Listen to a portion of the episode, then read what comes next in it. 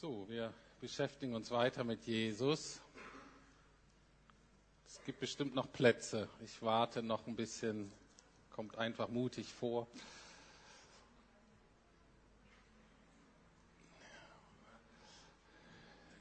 Erste Reihe ist auch noch frei, aber ich weiß, sie ist nicht besonders beliebt. Vielleicht da so links außen, da ist noch gut und da rechts außen, erste Reihe geht auch noch, das ist auch noch gut. Hier vorne ist ganz schlecht, sage ich euch.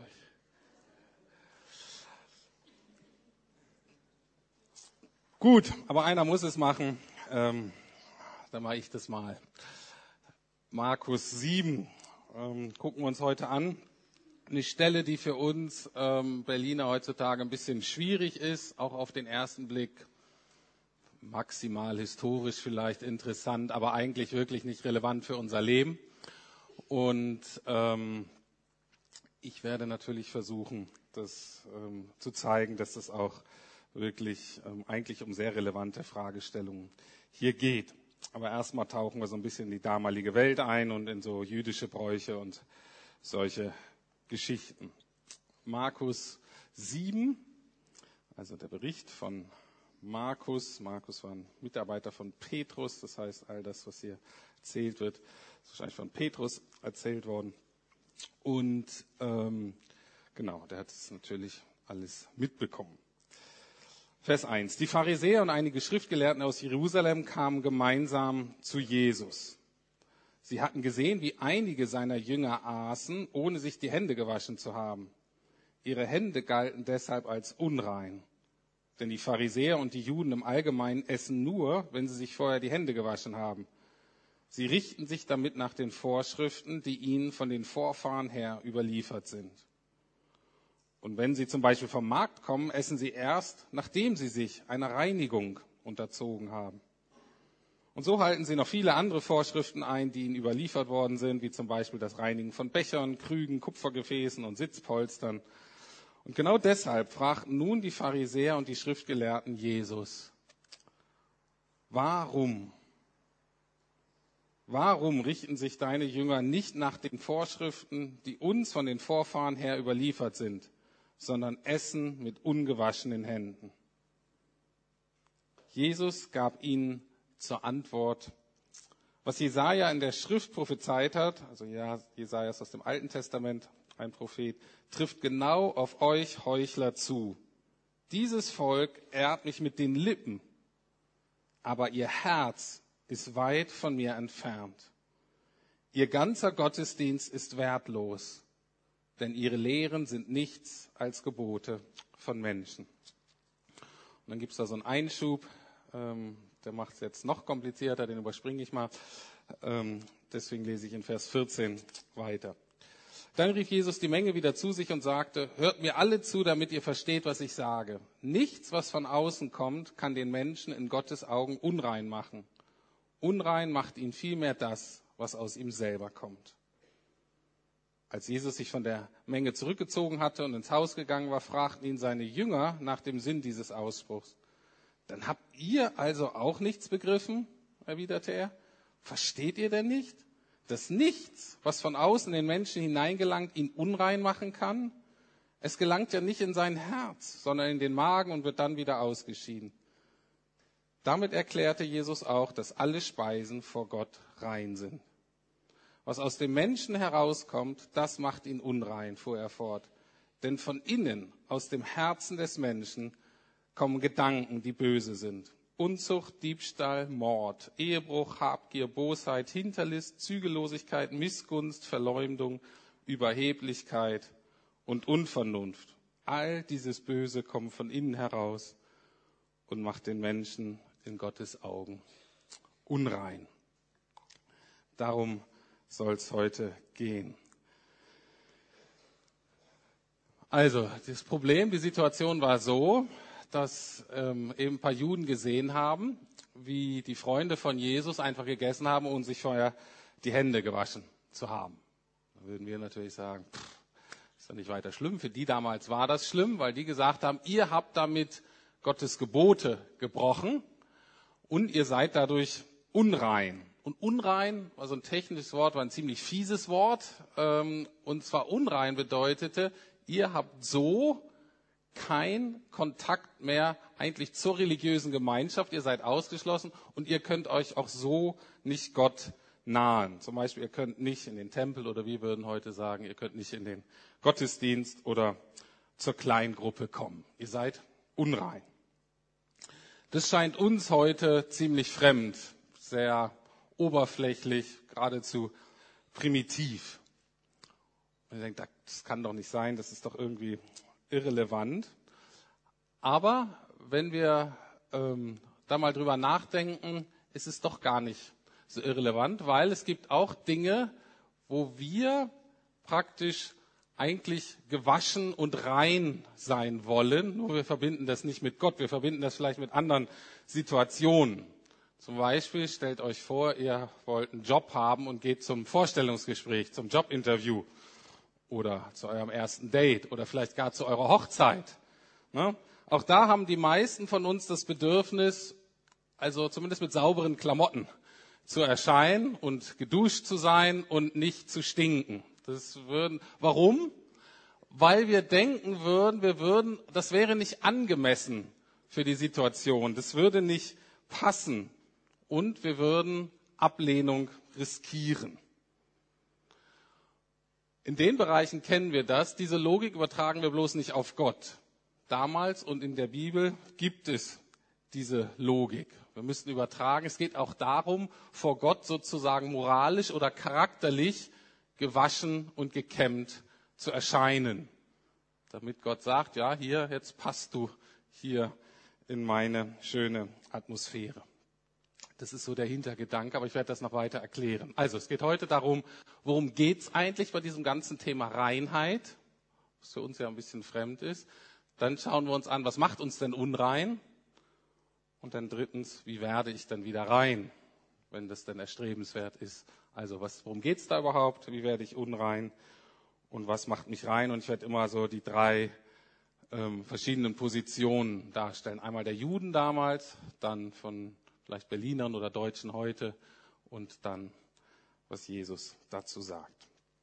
Also, beim Thema Reinheit geht es eigentlich um was, was alle Menschen zu allen Zeiten in allen Kulturen interessiert und beschäftigt. Die Frage ist, bin ich angemessen ausgestattet, um angenommen zu sein, um dazu zu gehören, um dazu zu passen.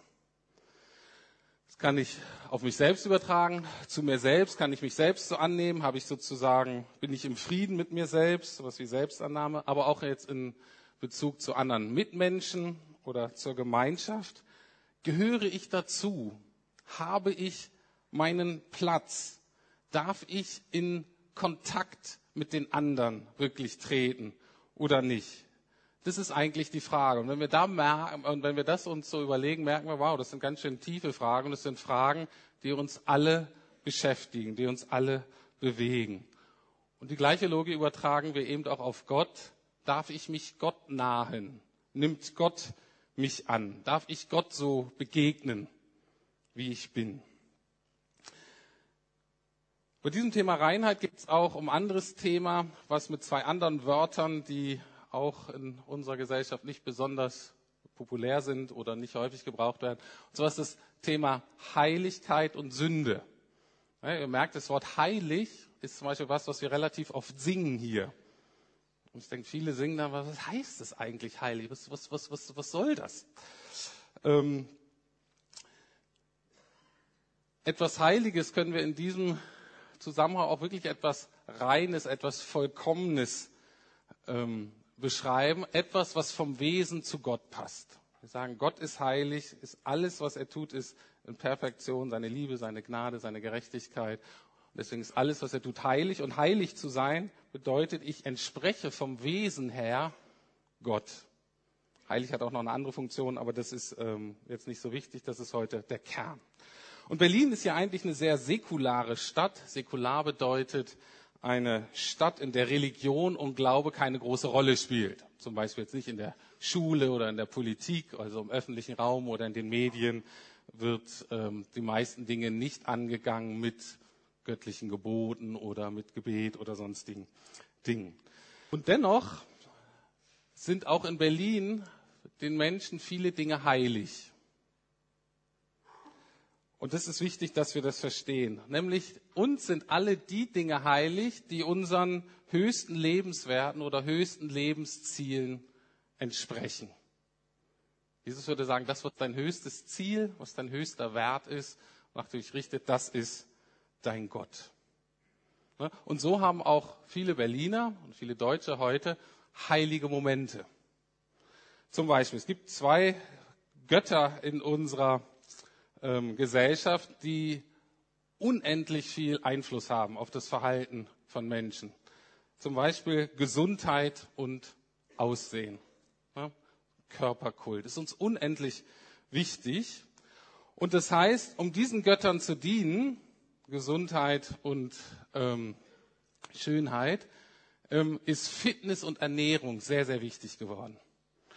Und für uns so heilige Momente sind, wenn ich mal richtig guten Workout wieder hatte im Fitnessstudio oder wenn ich mir so ein richtig tolles, schmackhaftes, veganes Essen gemacht hat und er sagte, wow, ist ein heiliger Moment. Ich esse und ich werde erfüllt und ich tue mir dabei auch noch was Gutes. Ganz wunderbar.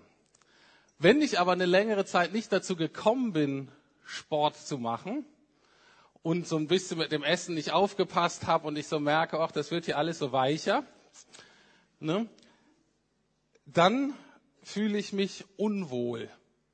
Dann fühle ich mich unrein. Dann fühle ich mich irgendwie schuldig. Das ist echt verrückt. Die meisten Menschen zu meisten Zeiten würden sich nicht so fühlen beim bisschen Übergewicht oder beim falschen Essen. Wir schon. Anderer Gott unserer Gesellschaft ist natürlich die Leistung. Ne? Und zum Beispiel gute Zensuren oder eine Gehaltserhöhung sind heilige Momente. Jetzt habe ich es erreicht. Mein Gott ist mit mir zufrieden. Wenn ich durchgefallen bin oder arbeitslos werde, dann fühle ich mich wie ein Versager, irgendwie unwürdig, wertlos auch, auf eine gewisse Art und Weise sündig. Also beim Thema Reinheit, beim Thema Heiligkeit geht es darum, wenn wir unsere Religion, wenn wir unsere Religion ausüben können, also wenn wir unserem jeweiligen Gott dienen können, dann geht es uns irgendwie gut, dann fühlen wir uns rein. Wenn wir das aber nicht schaffen, dann fühlen wir uns irgendwie schlecht, dann fühlen wir uns unrein, dann fühlen wir uns so wie Sünder, obwohl wir das ja eigentlich gar nicht kennen, das Wort. Aber was wir merken, was das bedeutet, ist, wir passen dann nicht zu Gott. Wir haben so das Gefühl, unser Gott lehnt uns ab. Wir haben es nicht geschafft, wir haben es nicht erreicht.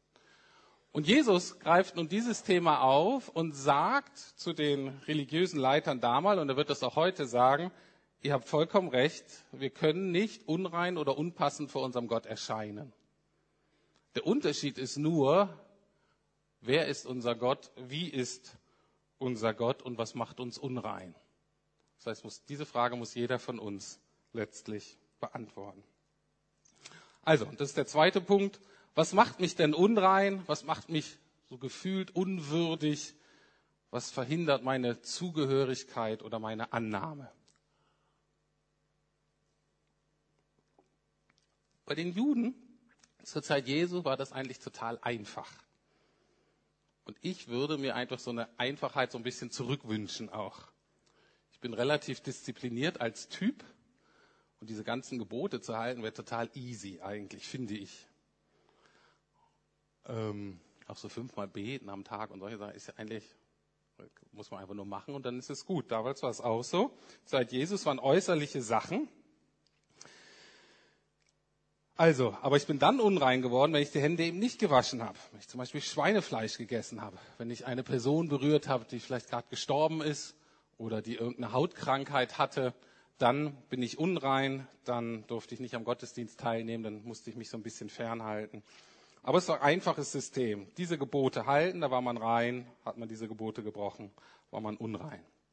Wie ist es heute für uns?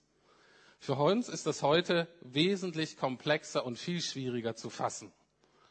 Und ich kann euch heute das auch nicht alles so erklären, aber ich hoffe, ich, ihr, ihr fängt mal, fangt mal so ein bisschen an, diese Richtung zu denken und eigentlich zu merken, ja, Wie erlebe ich eigentlich unterschiedliche Situationen und warum ist es so?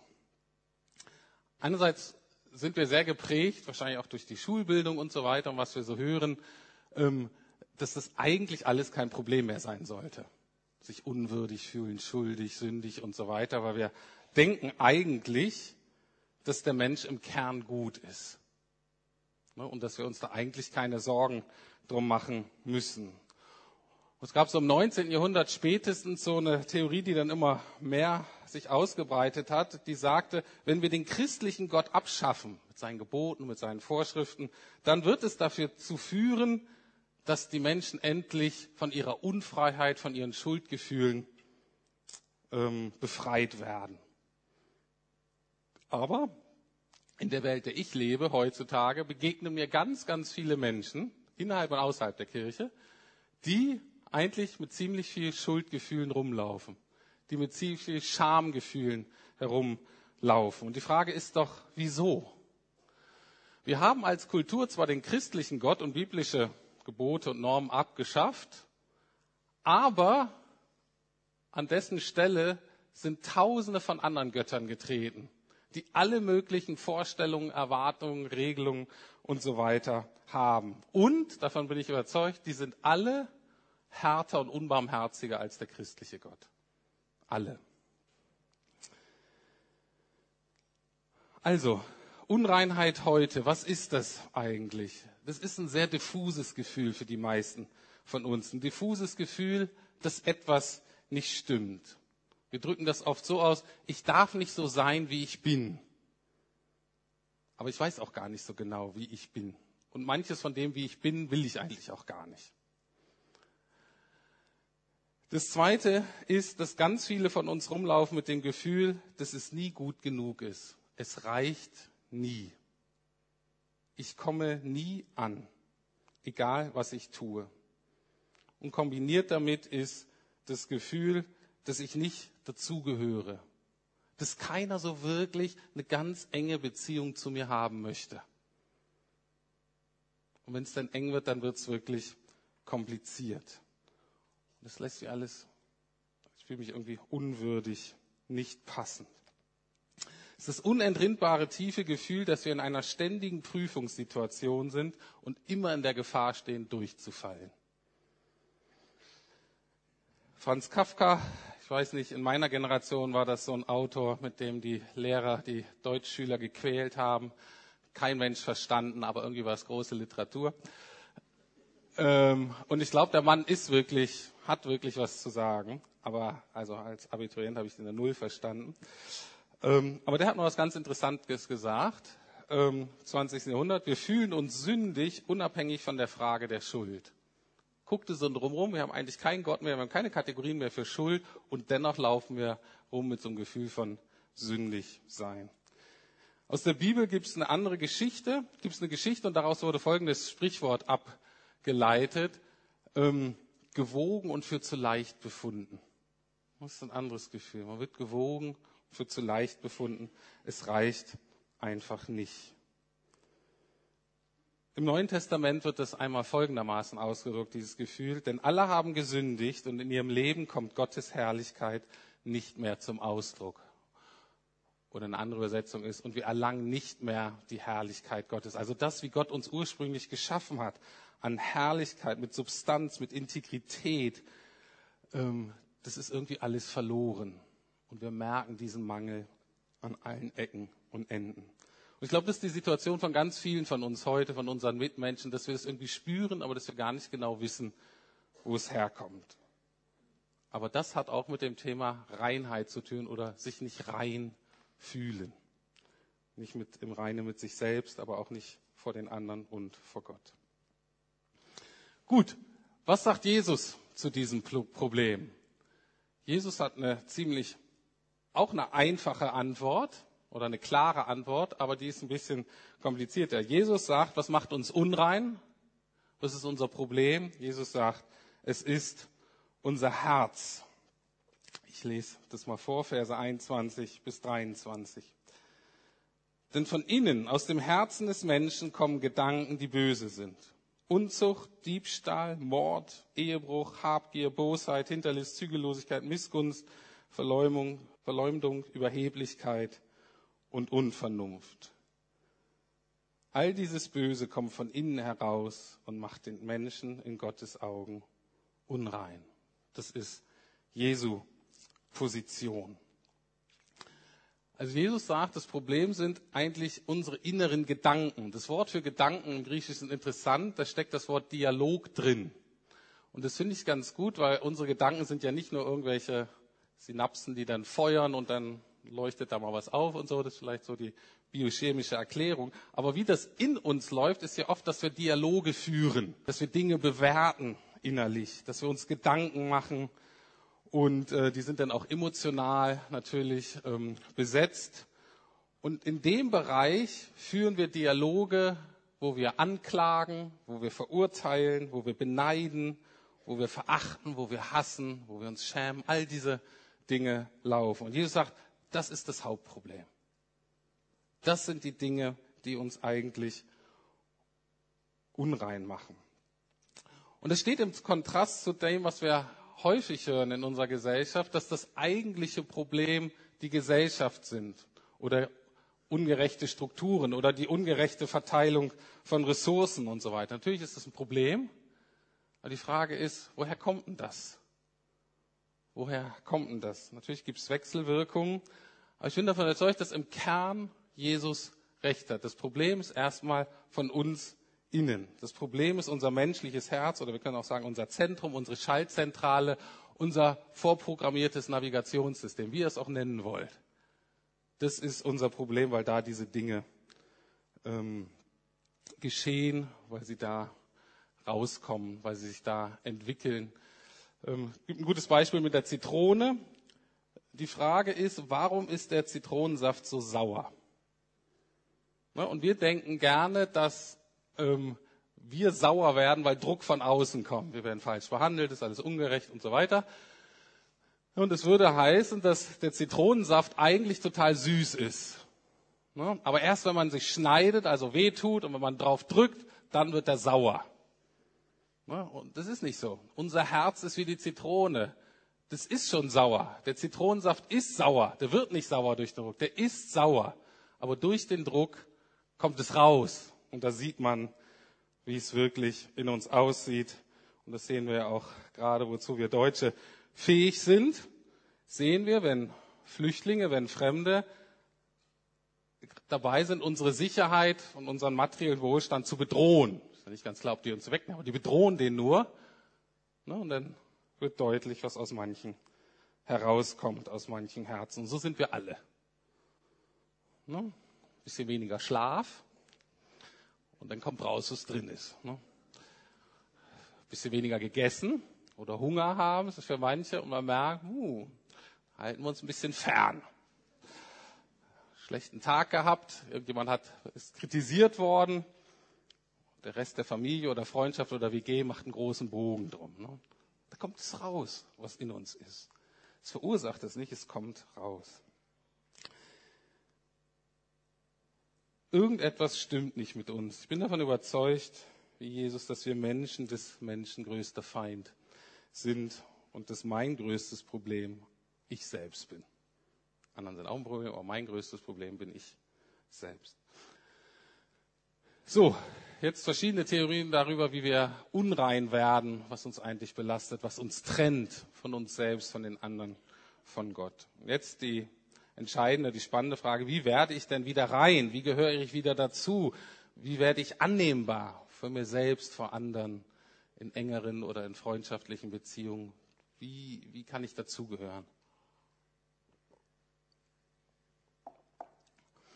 Wie gesagt, die Juden damals hatten ähm, einfache Antwort, die Reinigung passierte von außen.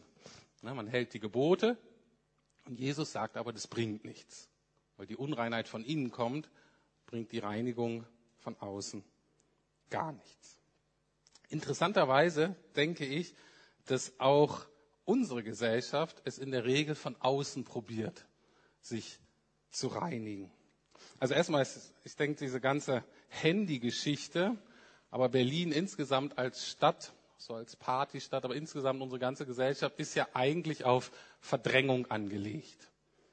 Also im Grunde versuchen wir alle uns nicht zu sehr damit zu beschäftigen, eine gigantische Ablenkungsmaschinerie. Aber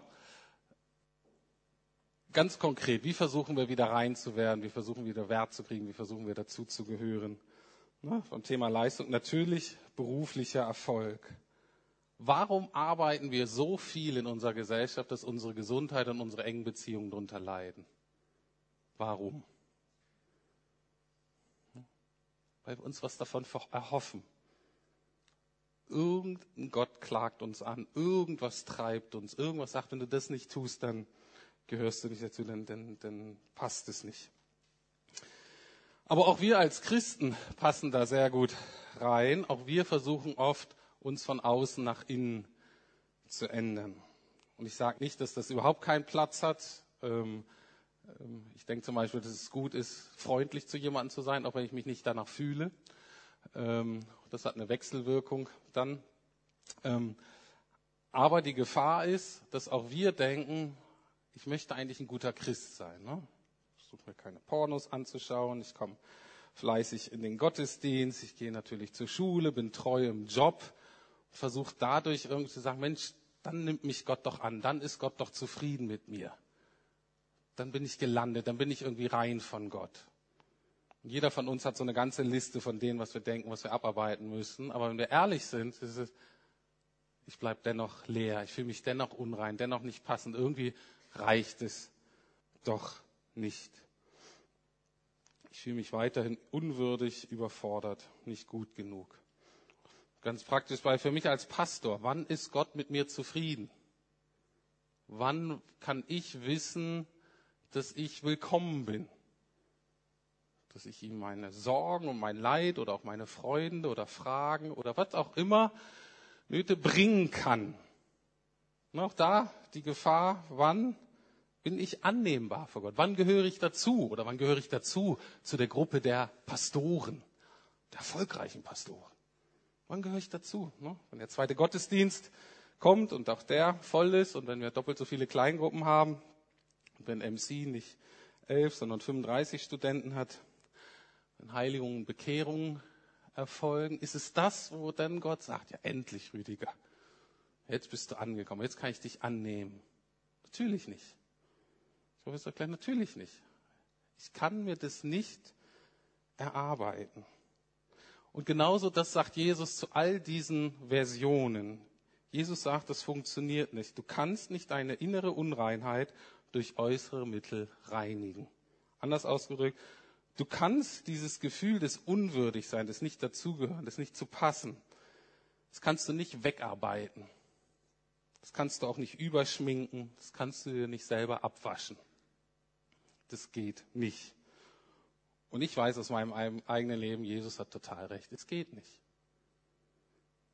Am Ende des Tages merkt man, wie sieht es eigentlich wirklich aus. Also, es geht nicht von außen. Wie geht's dann? Was sagt Jesus? Und Jesus Antwort ist radikal. Ich möchte sie in zwei Punkten nennen. Erstmal, wenn das Herz das Problem ist, dann macht Jesus das ganz deutlich und sagt, na gut, dein altes Herz ist das Problem gibt es ein neues. Auf die Version kann ich heute nicht so sehr eingehen, weil sie nicht in unserem Text so steht. Ähm, aber das ist eine Antwort auch aus der Bibel. Kriegst ein neues Herz. Also das alte Herz, könnte man auch sagen, das alte Zentrum, die alte Lebenseinstellung sieht so aus. Ich schaffe es alleine, vor Gott rein zu werden. Und die Bibel beschreibt es, das ist ein steinernes Herz. Das ist ein Herz, was hart geworden ist durch Selbstzentrierung, eigene Anstrengung und Verdrängung. Selbstzentrierung, eigene Anstrengung, gut zu sein und Verdrängung. Und es macht das Herz steinern, knüppelhart. Und ich bin sicher, ihr kennt alle solche Menschen, die solche Herzen haben. Und ich hoffe, ihr kennt auch selber Lebensphasen von euch, wo ihr merkt, ich bin so hart geworden, weil ich genau das probiert habe. Und Jesus Angebot ist, gib mir doch dieses alte, harte Herz. Gib mir deine alte Lebenseinstellung und du kriegst ein neues Herz. Und das neue Herz, die neue Lebenseinstellung lautet, Herr, ich schaffe es nicht alleine, mach du mich rein. Ich schaffe es nicht alleine und das nennt die Bibel ein weiches oder ein fleischernes Herz, was weich wird durch Vertrauen auf das, was Jesus tun kann in seiner Liebe, in seiner Fürsorge, in seiner Kraft für mich. So, aber wie sieht das jetzt praktisch? Wie, wie, kann das, wie kann das geschehen? Wie kann das Herz weich werden? Wie kann das rein werden? Wie reinigt und erneuert mich Jesus? Und die Antwort ist hier im Text, aber die ist versteckt. Und ich versuche das mal zu erklären. Ist nicht so ganz einfach, aber ich lese nochmal Vers 18 und 19. Jesu Antwort lautet folgendermaßen. Dann habt auch ihr also nichts begriffen, erwiderte er. Versteht ihr denn nicht, dass nichts, was von außen in den Menschen hineingelangt, ihn unrein machen kann? Es gelangt ja nicht in sein Herz, sondern in den Magen und wird dann wieder ausgeschieden. Jetzt kommt der entscheidende Satz. Und damit erklärte Jesus auch, dass alle Speisen vor Gott rein sind. Das Entscheidende steht hier praktisch im Nebensatz. Da habe ich erstmal drüber gelesen, weil das für mich jetzt gar nicht so einen Bezug hatte zu diesem Herzgeschichte. Aber Jesus sagt, damit erklärte Jesus, dass die Speisen rein sind. Was meint das? Das ist nicht so ganz einfach. Da streiten sich die Theologen und Kommentare auch ein bisschen. Aber die meisten sind sich einig, dass er nicht einfach sagt, na, die Juden haben kein Recht und Schweinefleisch ist doch rein. Das wollte er damit nicht sagen. Er erklärte hier etwas anderes. Und zwar vor dem Hintergrund, dass Jesus an anderer Stelle gesagt hat, ich bin nicht gekommen, um das Gesetz abzuschaffen, sondern ich bin gekommen, um das Gesetz zu erfüllen. Und das ist hier so eine Erfüllungsgeschichte. Was heißt das? Das heißt, dass der Sinn der Gebote, dieser Reinigungsgebote, uns zu bemühen, geistlich reiner zu werden, also sozusagen vor Gott gewaschen und gekämpft erscheinen zu können, dass diese Funktion dieser Essensgebote, dass die Jesus erfüllt hat. Wie? Das ist jetzt die Frage, wie? Was hat das mit uns zu tun? In den letzten Predigen habe ich ja darauf hingewiesen, ähm, wer Jesus war und was er selber von sich dachte. Und Jesus hat deutlich gemacht, ich bin Gott, mit dem ihr es zu tun habt. Und er hat es bewiesen durch, ich kann heilen, ich kann Tote auferwecken, ich kann Sünden vergeben. Okay? Und hier sagt er jetzt, ich bin der Weg zur Reinheit. Ich habe diese Gebote erfüllt für euch. Ich mache euch rein und nicht die Nahrung oder das Halten der Gebote. Also, anders ausgedrückt, die Gebote waren wichtig, damit ihr erkennt, dass ihr rein werden müsst. Aber eure Unreinheit ist so groß und dies kommt so von innen, dass das Halten von äußeren Geboten und von äh, Speisevorschriften euch nicht reinigen kann, sondern nur ich kann euch abwaschen. Nur ich kann euch moralisch und charakterlich reinigen. Und das ist die Frage, wie tut er das? Und das ist ein zentraler Vers 2. Korinther 5, Vers 21. Uh, so ein bisschen äh, kaum lesbar, aber ich lese mal langsam vor. 2. Korinther 5, 21. Da wird über Jesus Folgendes gesagt. Den, der ohne jede Sünde oder ohne jede Unreinheit war, hat Gott für uns zur Sünde, praktisch quasi zur Unreinheit gemacht, damit wir durch die Verbindung mit ihm die Gerechtigkeit oder die Reinheit bekommen, mit der wir vor Gott bestehen können. Jesus deutet praktisch da schon auf das hin, was er am Ende seines Lebens am Kreuz tut. Warum? Weil am Kreuz, würden wir sagen, ist er maximal unrein geworden. Er hat praktisch unsere moralischen, charakterlichen Lumpen an gezogen. Ne? Er hängt da am Kreuz, war ja sehr, er war dreckig, er war zerlumpt, er war mit Blut überschmiert. Er ist gewaschen worden. Wie ist er gewaschen worden? Mit der Spucke der römischen Soldaten. Ne? So dreckig war er. Er wurde gekreuzigt außerhalb der Stadt. Und außerhalb der Stadt bedeutet da, wo früher im Alten Testament die Opfer und das alles verbrannt wurde. Und das war eine Stätte, die auch total unrein war. Wir würden heute vielleicht sagen, er wurde außerhalb der Stadt auf der Müllhalde gekreuzigt. Einfach auch als Symbol außerhalb ist, Jesus ist maximal unrein geworden. Er gehörte nicht mehr zur menschlichen Gemeinschaft. Er war da, wo die Leprakranken waren, wo die unheilbar Kranken waren, wo die sich aufgehalten haben, die man nicht berühren durfte. Zu denen hat Jesus sich gezählt. Da ist er gestorben. Kein Kontakt mehr zu Mitmenschen, kein Kontakt mehr zu seinen Freunden, kein Kontakt mehr zu seinem Vater. Und dieses Erfüllen des Gesetzes hat genau mit diesem Tausch letztlich zu tun, den Jesus uns anbietet. Heute Morgen.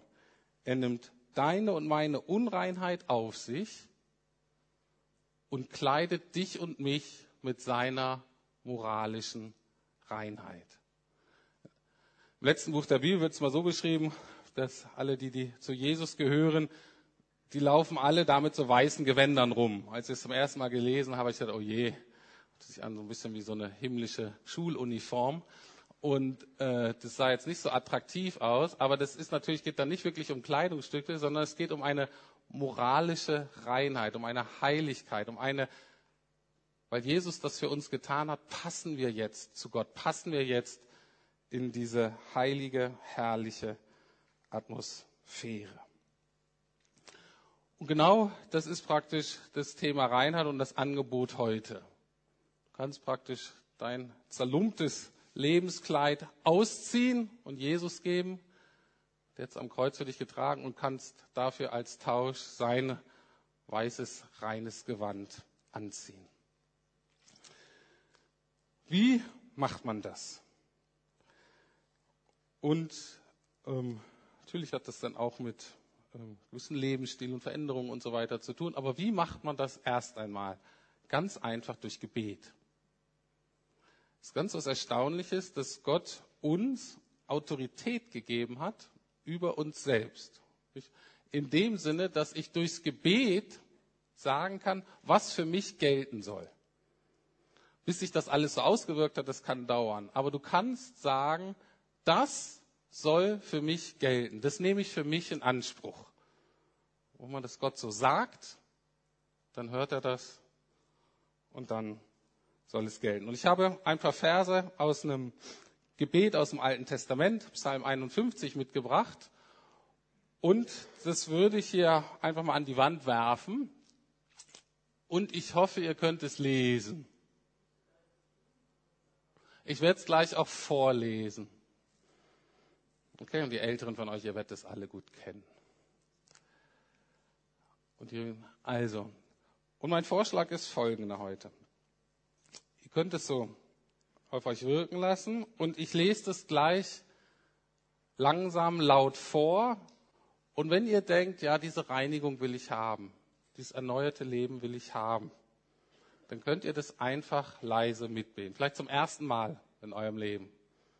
Und sagt, okay, ich mache heute diesen Schritt. Ähm, oder aber, wenn ihr das schon prinzipiell mal gemacht habt, dann zu sagen, ja, aber ich habe mich doch irgendwie verunreinigt im Lebensbereich, dann könnt ihr euch das auch nochmal so einen Anspruch nehmen. Also werden es nicht gemeinsam laut vorlesen, aber wenn du sagst, Mensch, das will ich, ich will dieses neue Herz, ich will dieses neue Leben, ich will diese neue Lebenseinstellung, dann wäre das ein Gebet, mit dem du das ausdrücken kannst vor Gott und was dann gilt für dich. So, ich lese es vor. Sei mir gnädig, o oh Gott. Du bist doch reich an Gnade. In deiner großen Barmherzigkeit lösche meine Vergehen aus. Wasche meine Schuld ganz von mir ab und reinige mich von meiner Sünde. Denn ich erkenne meine Vergehen und meine Sünde ist mir ständig vor Augen. Gegen dich allein habe ich gesündigt. Ja, ich habe getan, was in deinen Augen böse ist. Das bekenne ich, damit umso deutlicher wird, du bist im Recht mit deinem Urteil. Dein Richterspruch ist wahr und angemessen. Schau nicht weiter auf die Sünden, die ich begangen habe, sondern lösche meine ganze Schuld aus. erschaffe in mir ein reines Herz, o oh Gott, und gib mir einen neuen, gefestigten Geist. Lieber Herr Jesus, ich will dir danken für dieses Angebot der Erneuerung. Ich danke dir, dass du der Garant bist für diese Erneuerung.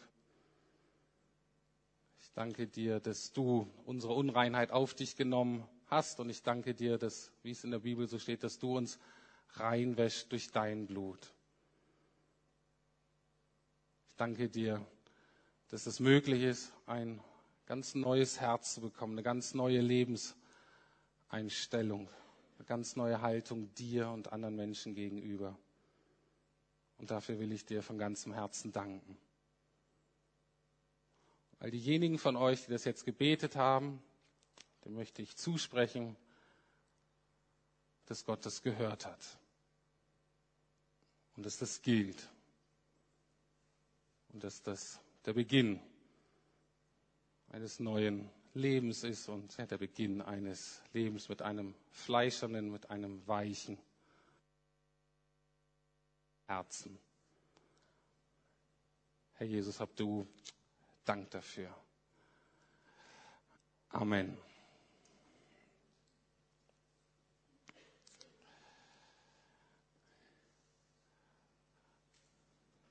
Gut, das war's für heute. Das könnt ihr noch so ein bisschen sacken lassen. Wir singen noch ein schönes Loblied zum Abschluss. Auf Seele, Gott zu loben. Und bei diesem Lied sammeln wir die Kollekte ein. Vielen Dank für alle finanzielle Unterstützung. Und wenn Sie neu sind, wenn Sie Gast sind,